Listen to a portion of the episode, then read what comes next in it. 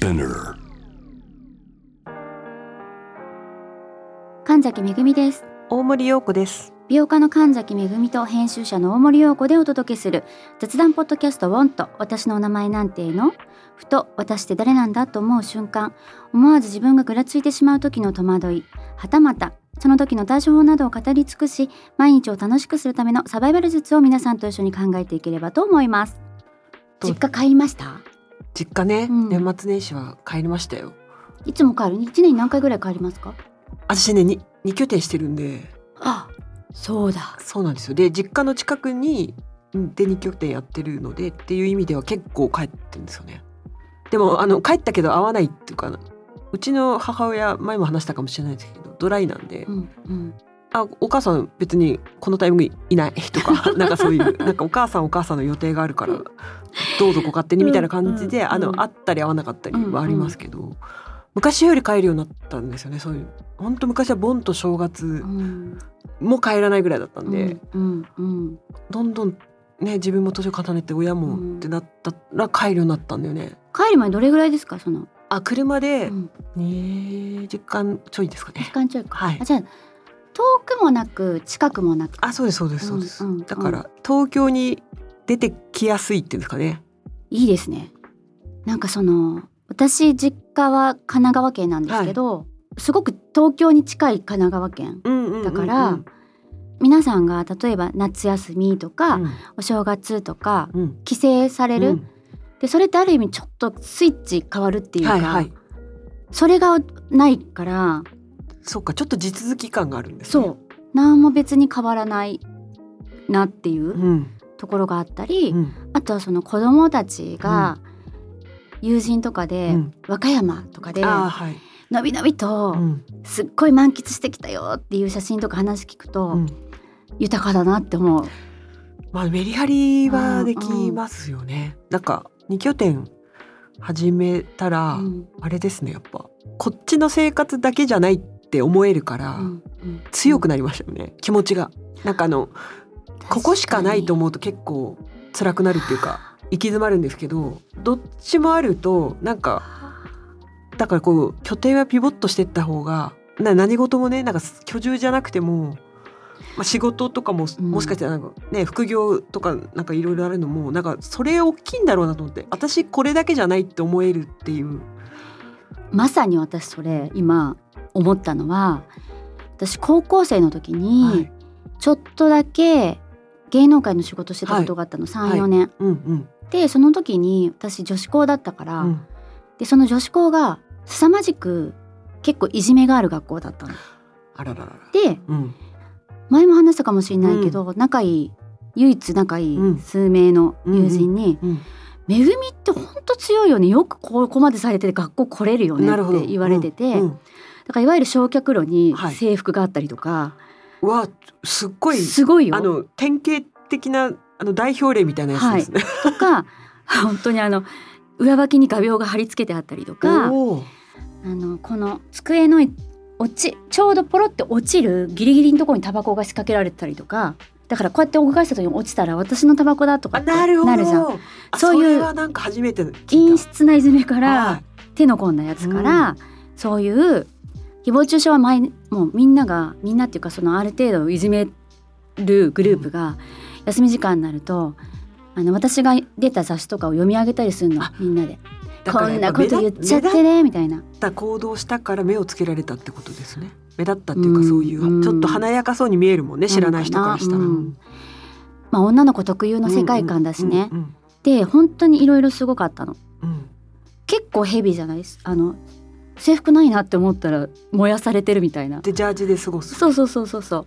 けど全然私は大丈夫だったっていうか、うんはって思ったけど、うんその芸能界って芸能界じゃなくてもいいんだけど、うんもう一個なるほどね。そう自分の存在を、ねで生きれる場所があるってあったから、うん救われたんですよそれに。確かに。なんか私にはまだあのもう一つの世界があるって思ったのそれはがすごい支えになってて、うんあれもう一個持ってなかった。ら多分私。違ったかもしれないな。結構しんどかったかもなって思う、そういうことを思い出しました、今の話。でも本当全てにおいてそれあるなっていう、んん。なんか逃げ逃げれる場所っていうか別次元のものが一個あるといいですようん。ね。ピボットできると、うん。なんかね割り切れんですよね。なんかうん。本当に、なんだ実家の方にいる時はなんか東京の暮らしがちょっと虚構に感じるし、うん逆もしかりで、うん東京いるとっていうの。だからまあどっちもどっちっていうかなんていうかすごくなんかここ私に向いてないかもって思った時に、うん。まあでもあっちあるしなだしこっちこ 虚構だしなみたいな感じに軽く感じられる、確かにね。まあリフレッシュって単純に切り替えにもなるんですけど、それは結構踏ん張り効くなと思ったんですよね自分で。聞く聞くよね。はい。でそうそうしたそういう体の身を置く実質的な場所もそうですけどその何か考える時選択する時も、はい。最悪こっちの手があるからなっていう、うんうん。逃げ道みたいな、うん。あのゼロじゃないよ、うん。ゼロじゃない逃げ逃げ道を用意しておくと、うん。結構踏ん張れる、うん。きっつい方を選択できるから、うん。うん。それで私は常にきっつい方を選ぶんですけど でもきっつい方をバーンって選ぶんじゃなくて常に最悪もしこっちでこうなったら100%発揮できなくてもこっちがあるからなっていう、うん。そういうのねややってる。持ってる。常に。ううん。ん大切なスキルだよね。スキルっていうか、コツっていうかね。だって一か八かじゃ怖いじゃん、うん。だからみんなのスレスレの崖のところで、だったらねうん。落ちたくないって思うでしょ、うん。そうすると挑戦できなくなったりするから、うん。すごい難しい選択はするけど、うん。常に違う選択肢も持っておくっていうのは大事。うん。もう事業家と一緒なこと言ってるね。本当ですか？起業家か。本当、うん、大体まあやっぱりリリスクテイクじゃないけど、うん。それためには全部のそういうリスクヘッジああそうなんだ。考えて、うん。そう。そうやってそれって自分を守ることでもあるし新たな挑戦をすることでもあるし、はい。まあ、そこはすごい大事にしてますね。まあでも本当にこれコツだよ。コツだようん。ね。生き抜く。生き抜くっていうか戦い抜くというか、んうんうん。何か新しいことチャレンジする時のね、うん。別に向こう道に飛び込むことだけがいいことじゃないですもんね。それをあまりこう腰を据えて考えるんじゃなくてその秒秒まで行ってないうん。ところで考えられるようになったのがすごい良かったな思。考の癖づけになってんでしょうね、うん。うん。なんかうん。何かを選ぶ時には必ずその2番手も作っとくっていうね、うん、そうだからそういうのって癖なんですか？そうやって考えていくようにすれば癖付けされるの、うん訓練はあるような気がします、うん。だってうん、ぼんやりななんかただ何かに挑戦する時に、うん。挑戦することのドキドキ感だけとずっと向き合って、うんうんね。一歩踏み出せなくなるってうんうん。あるけど、確かに、こうなったらこうだっていうのをうんうんうん。ある程度想像できていればガッといけやすいっていう。そうですよね、うん。あとは自分が人生の中で一番しんどかったことと比べる、おお、うん、と大したことないなって思うことの方が多い、うんうん。まだまだ私はそんなにすごく大きい病気をしたことがなければ、うん。ものすごくその私の中では辛かったけど、うんそこまですごく、ううん大きなことではなかったにしても、うん。やっぱりそれなりに皆さん人生の中で一番辛かった時期とかことってあると思うんですよ。うん。で私はそれが1回目にシングルマザー。これうん。1回目2回目ってさずっと言っていくのかな、なんとなくあの年齢感が出るなからいいなとは思ってるんですけどね。1回目に、その何にもなく職も、うんうん。お金もなはい。くシングルマザーになった時に、うん。しんどかったわけですよ。うん。であそこからもう本当に死に物狂いでうん。生きてきたんですけど、はい。あの当時の辛さを思い出せばあ大したことないんですよ。うんうん。本当にあの全然大したことないっうん。て思えるから、なんか一個しんどいことが胸にあるっていうのは強いなって思った。あまあそれはね、うん。後々財産になるっていううんのはうん。ありうんますよね。多分それがあるとないのじゃ、うん。怖さも違う確かに踏しそう違うあります大森さんそれ。そんななんかはそこまでのはないような気がするんですけど、うんうん。そもそもその最初の話に戻すと本当にヤンキー学校だったんですよ、うんうんうん。中学校の時。うんでなんか本当に自分らしく生きるとか考えてる暇はないっていうぐらいサバイブだったってこと？もう防御防御防御ですよね。うんうん。でいないとダメだと思ってでもこっからどうやって抜け出せばいいのかだけをずっと考えてたんですよ。うん。っていうことを考えるのってなんていうか防御を考えつつ攻めを考えなきゃいけないから、うん。めっちゃなんか大変だったんですよ。でしかもその時子供だったんで、うんうん。持ってる武器が少ないもんね。少ないから本当にそれだからずっとそれを考えててでやっぱり今の悩みってなんかどっちかというと攻めに対しての防御ちょっとこう考えるっていう、うんなんかうん。本当にバランス的にあのあの時は本当になんかそれで生きる死ぬと自分の未来みたいなのをずっと天秤にかけながら日々この子に今ついていくべきかどうかとかのジャッジを全部していかなきゃいけないんですよ。ああの草原にいる動物と一緒？あの肉食こう教食でいうと教かの弱者の方のいつどこからてあの肉食動物に襲われてもおかしくないっていう動物で放り込まれた状態だからこっちの道選んだら食べられちゃうかもとか毎日がなんていうかサバイバル。ゲーム。っていうぐらいあのハハードなな楽しいっていう一面もあったんですけど、いろんな子がいて愉快みたいな、今思うとそういう思い出もあるんですけど、当時は本当にそれがしんどくて。確かにね。なんか今思えばですよ、うん。いつだって今思えばの話になっちゃうから今渦中にいるもしそういう状況とか、私もさっきいじめでって言ったけど、ねそうじゃない笑えないよって、うん。そんなん、うん。もう生死ギリギリだよっていうケースもあると思うから、そういう時はもう全力で逃げてもらいたいなって思うけど、そこから。うん。けどその今の大森さんの話で言うとそこで鍛えられたっていうかや養えた部分はあるよねいろんな。もうなんかもう一個一個の選択がっていう、いや積み木崩しっていうドラマがまだ名残があったんですよ田舎で。ヤネスの鏡とかね、うん。積み木崩しとかですよね。だからあの飛行のあり方がもう本当に分かりやすくうんズドンっていうとこがあったんで、うんなんかそこに行ってはならぬだろうっていうことだけがやっぱ推測を立て、うん。で親もそんな厳しい親でもなかったんでだだからどうしたもなくうん。誰と付き合いなさいとかもなかったんですけど、うん。だから本当になんか友達一回孤独になった時もありますよね。なんか誰とどうしたらいいのか分からなくなって。あの部活はやってたんで部活のことは合うんですけど、それ以外の時間をやっぱ自分あなんか一人でいた方がいいかもなって思って一人でいいてみたりとかそうすると今度あの子はなんか一人で何やってんだろうみたいなことに今度目線が集まり始める時に今度誰といるべきかとか、うんうんうんすっごい大変じゃないですかこれ。大変大変だし一人でいればいいかの選択ができない人もいるからね、うん。すごく大変ですよ。それはだからさっきの逃げ場の話じゃないけどうんうん部活があったんですよね。うん、よかったよね。究極部活のとこに行けたら、まあまあ部活の子たちとはつながってるしみたいな感じで逃げてたかもしれない。すごい難しいですよね。そのなんていうのかな。昔って我慢しろの時代だったじゃない、はい。いじめられても、うん。あのなんか辛いことがあっても、うん。我慢して学校に行きなさいうんみたいな時代だったけど、そうなんかね休むって選択肢がねなかったよね。あ自分の中にもなかったんなですよね。ね。けど時代が変わったり環境が変わったりで、今逃げた方がいいケースもいっぱいあるじゃない？本当にそうなんだよね。その見極めがすごい親としては難しい。はでそれぞれの家庭でも方針がい違ったりもするし、うんうんだから私はもう自分の家庭の中でもちろん社会的なバランスは見るけど、ん。でも一番大事なのはやっぱり自分の子供のうん。心だったりするから、どこがギリギリなのかな？ギリギリまではやっぱり行かせたくないから、うん。っていうのをこうずっと見てるけど、うん。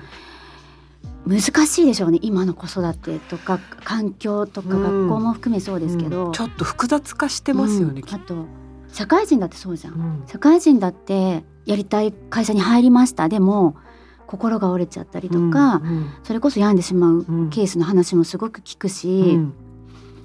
だから人間の心のあり方と社会のバランスっていうのが今すごい難しいなって、うん、だから社会が多分ね人間に優しくなくなってきてるんですよね。うん。なんかあの便利にはなってんだろうけど。ね。はい。目に見えるものは昔の方が厳しかったじゃん。げんこつとかビンタとか全然先生にされたりし市内で殴られたりとかもしないで殴れられたし私今でも忘れないんですけど 定規を平じゃなくてあのな面じゃなくて 縦で縦でこういよね。もう割れ脳あの竹のやつ？竹じゃないやつ？竹竹じゃないやつ。竹のも結構痛いけどね、長いやつプラスチックでなんなんとかしならせてペンペン来てあペンってやつ、ね、であ面で殴られ殴られてから叩かれるのかと思ったらなんか先生今縦ですけどみたいな。でも絶対割れた絶対割れたと思いながらもなんか。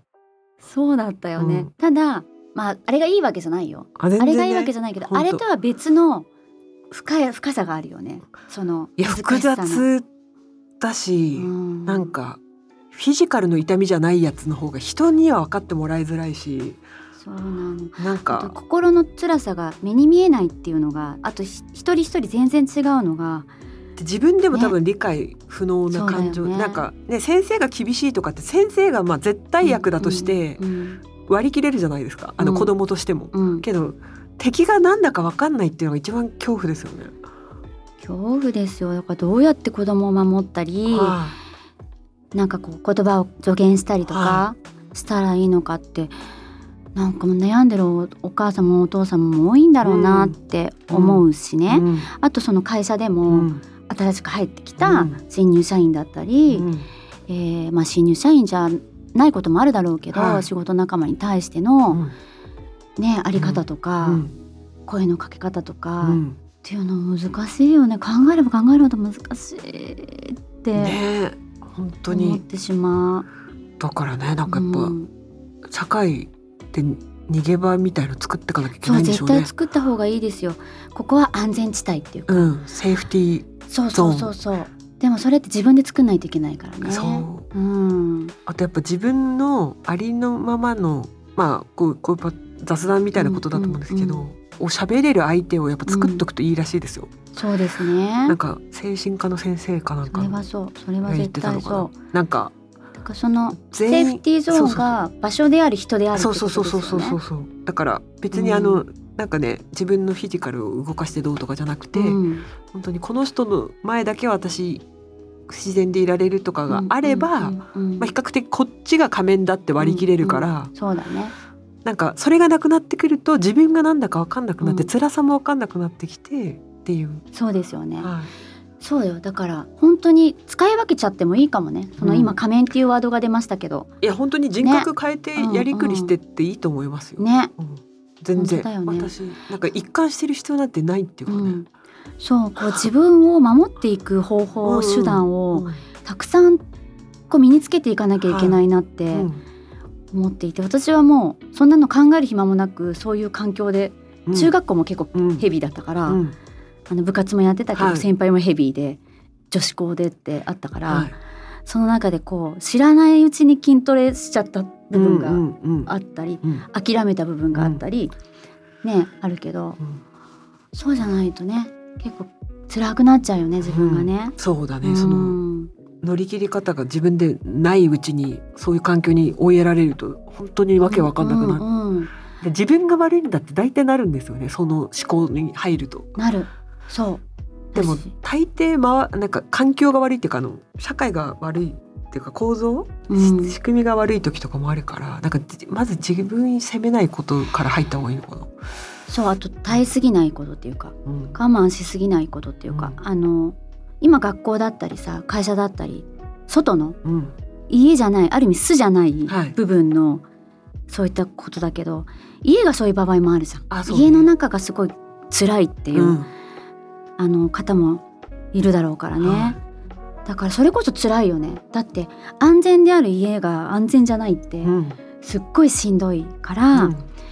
結構今は多いっていう話も聞くから、ねそういう場合はぜひぜひ他になんかそういう安全地帯を作ってもらいたいなってすごい思う。うん。うん。なんか多分その概念でスタバがブレイクしたって言われていますよなんかサードプレイスって言って、うんうんうんうん職場でも家庭でもなうんい第三の場所を提供しますっていうだからコーヒーの提供じゃなく空間の提供だっていうなんかブランディングで来ましたね。なね。なんかその一人でいればいいっていうある意味割り切りがあってもそれでは測れない部分があってさ、うんうん居場所がないっていうその、落ち着く場所がないっていうか、そわそわしちゃったり怖くなっちゃうって、一人でいてもうん。人と関わらなくても、うん。それもまた辛いからね。そういうなんかカフェとかもなんか自分の場所になると安心感はそう。だからありますよね。ねバーとかね、マスターだけが別にあの、真剣に全部フルスロットルで聞いてくれるわけじゃなくても、うなんとなくこう私を知っている人がいる、うん。うんここに。うん。で私の愚痴をなんとなく聞いてるか私の素を知ってる人がいるみたいな人がポカンって、まあ、それの数が多分あればうん。そんなに数増やせばいいものじゃないと思うんですけど、あった方がまあ逃げがまあ本当に逃げというか割り切り？そうだよね。あっちが別に私じゃねえしみたいな。そう。特に親身になってくれる人がいなくてもちょっと言葉を交わせる他人ぐらいの方が心地いい時あありますね。そうそうそうそうそうそうそうそうそう、なんか背負わせるのも悪かろうってなるからね、あの近しければ近しいほど。そう。あとその人にはやっぱり今までねうん。生きてきた環境と経験と考えと思いとかがあるから、うん。それが逆になんかこっちにも負担になっちゃったりする場合あるじゃない、うん。まあ、距離感は大事ですよね、うん。そんなに親身になってくれる人がいなくてもうん。不安になることはないしね、うん、うん。そう。なんかちょっと自分がぼんやりできる場所とかでもいいかもしれない。考え方としては。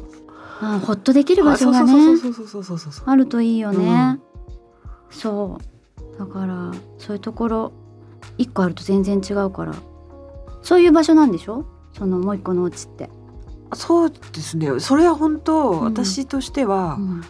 あのコロナ禍だった時にややり始めたんですけど、うんうんうんなんか本当にあの東京が全てじゃないっていう感覚を忘れがちうんだからすごいいいことだなと思ったんですよね。いいことだよ私、まあ、海外とか行くのも同じ話なんですけど私からしたら。あーちょっとリフレッシュできるからね頭のあそうそうそうなんか中ね自分がいる空間だけが世界じゃないっていう。そう思うけどついつい都合がいいからスタジオにも近いとかう、んなんか仕事いつでも行けるとか、うんそっちを取ってあもちろんもうしてしまう。あまあまあもちろんそれはそうなんそれはそうなんですけどそう単純に気持ちのリフレッシュもあるけど、うんうんうんうんなんとなくやっぱりい本当のど田舎なんで、うん、あのカエルがうるさいぐらいの。ああ豊かですね。うん、だからそうするとにこういうところにいるとそれこそ美容との距離感も変わるわけよ。うん、そうですね。何がメイクなんかししなくてもいいやって思うもんね。そうだから当たり前って何なんだっけって、こんな環境によってこんなに変わるんだったら私たちっていうかまあ美容メディアなのかわかんないけど何を言うべきなのかとかがちょっとこうバグが治るっていううか、んうんうんうん。どうしてもね生きる生きてる世界だけでの常識が自分なんか世界の常識みたいにうん、誤解していくじゃないですか脳がしてきます。はい。それをどうにか脳をリリースしたいっていう。うん、いいなあ。感いいなあっていつも思ってるけど全然行動に移せないです。いやちょっとあの現場が多いからね神崎さんね、うんうん。私なんやかんやであのパソコン仕事がそれなりに多いんで。あとまあフリー病ですね。怖いんですよ。どれだけ仕事しててもパンパンになっててもそっから仕事が減っていくのがやっぱり怖いです。あーそれは、計算するじゃないですか。三男が大学まで行くまでにうん。あと何年かかる、そこまで仕事が果たしてまだやってられてるかどうかって。あの普通に例えばですよ。うん。美容家でうん。何十年もやっていくってすごいことなんだなって思う。どの仕事でもそうだけど、まあうん。だからあと20年美容家で今のように仕事をやっていくってそれこそすっごく難しいだろうなと思うから、うん。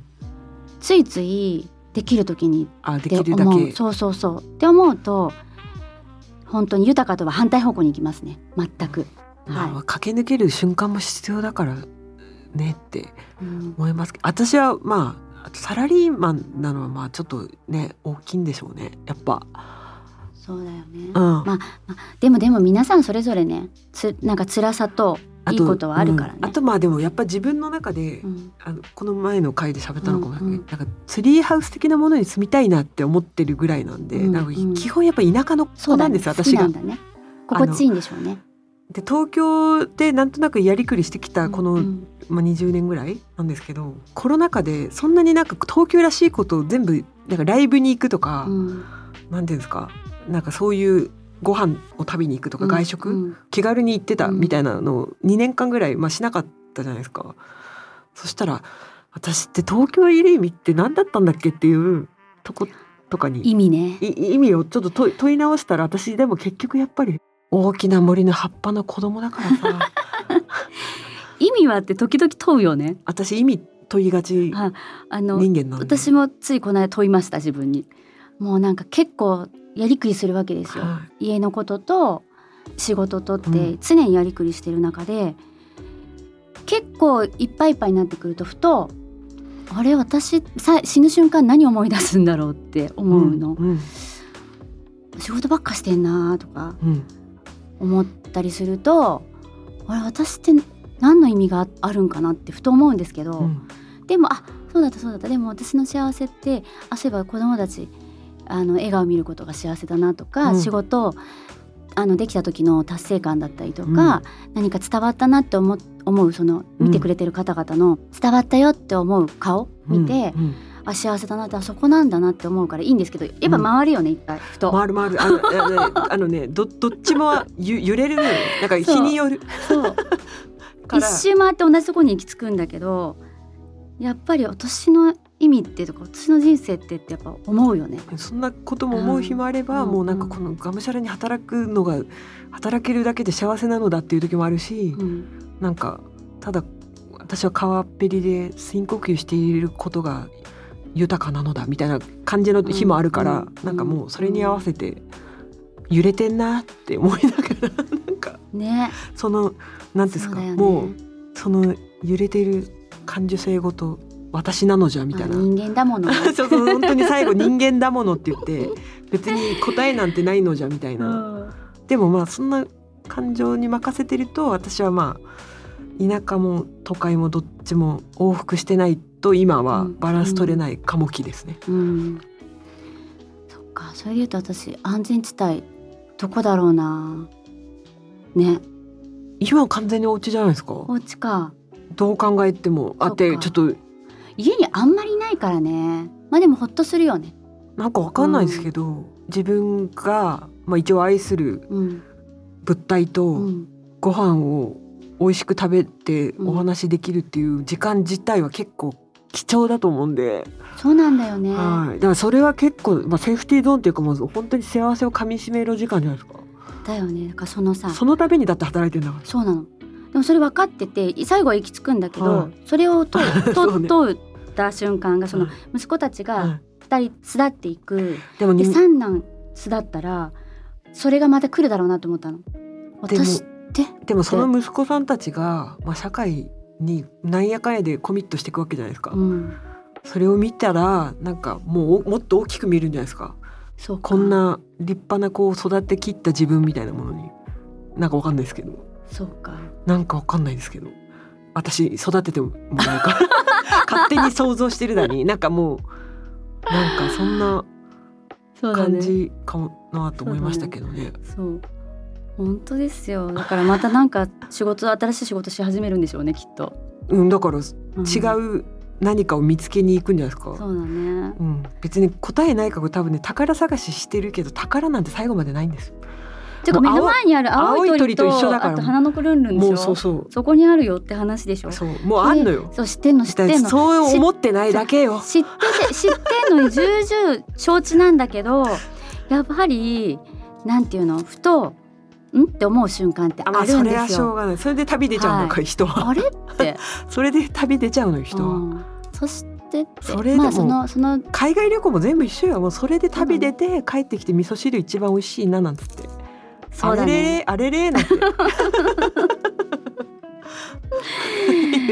じゃあちょっと私でもね私ちょっと今年はちゃんとした巣を作ろうかな、うん、だからね子供たちが巣立つからそうなの。それ以外の、一人で住める巣を。うん、もうそろそろちょっと想像しながら行かなきゃいけないな。うんうんうんうん。って思った、うん。うん。うん。そうだそうだ時間は流れてくね。え本当だよ、はい。しみじみ。これな数年後に聞き返したら泣くやつですか？今も泣きそうだよ。あそうか。そうだった。はい。だからもう10 1月17だから7だからそろそろ私にとっては半年終わるぐらいなんですけど 皆さんはやっとちょっと年始まったかなっていうぐらいなのかな？とあの休みボケ抜けてきたぐらいよ。で、ね。なんとなくお餅食べ過ぎて、うん、お腹苦しいからちょっとだけ運動しようかなみたいなこともうないんじゃない？17だから。いやあるよ私。大森さん結構スロースターターなんですすんごいスロースターターだから。本当夏至ぐらいからですからね私。本当に。あの日日の長さが同じになった。あ逆だ。日の長さが一番長くなった時ぐらいにやっとそうだよね。アドレナリン出てくるぞっていう感じ実質じゃあ半年しかないね。そうよ。一年が。あそうよ。っていうか私本当半年で一年間の充実感得るぐらいの感じ、しんどいですねそれはそれで。ちょっと。あそうかもね、うん。でも本当にそうだね。ゆっくり立ち上がる時期が、私このまま終わっちゃったらどうしようって思ってますよ、うん大このままのんびり終わっちゃうのかも横にめちゃくちゃ走ってる私がいるから。あの時間がバグったら私を見て時間曲げてこれもしかして周回遅れどころか2週か2週ぐらい遅れてんのかもこの人からって思ってるぐらいのスピードでビュンビュン抜かされていくいや感じ、まあそれはそれでいいんですよ。もう周回遅れの気分で1月17日私、はい。神崎めぐみから周回遅れっていうことで。はい。はい。皆さんはね、どうなのかな？はい。はいまあただねいい年にしたいねうんうん何遍皆さんも言いますが、はいみんなでいい年にしよう、はい。ということで本日もお聞きいただきありがとうございました。このポッドキャストは毎週月曜日と水曜日に新しいエピソードが配信されます。スピナーのほか Apple Podcast、Amazon Music、Spotify など主要なリスニングサービスでお聞きいただけます。お聞きのプラットフォームでぜひフォローをお願いします。Apple Podcast でお聞きの方は5段階評価とコメントもお寄せいただけると嬉しいです。感想はハッシュタグカタカナでウォント。メッセージの宛先は概要欄にあるメッセージフォームのリンクからご投稿お願いします。またこのポッドキャストの X と Instagram のアカウントもありますのでアルファベットで WANT と検索してぜひフォローをお願いします周りの方にもお勧めしてくださいね月曜日は皆さんからのメッセージにお答えする回も配信しています。番組説明欄にある投稿フォームの URL からぜひメッセージをお寄せください。それではまた月曜日にお会いしましょうう。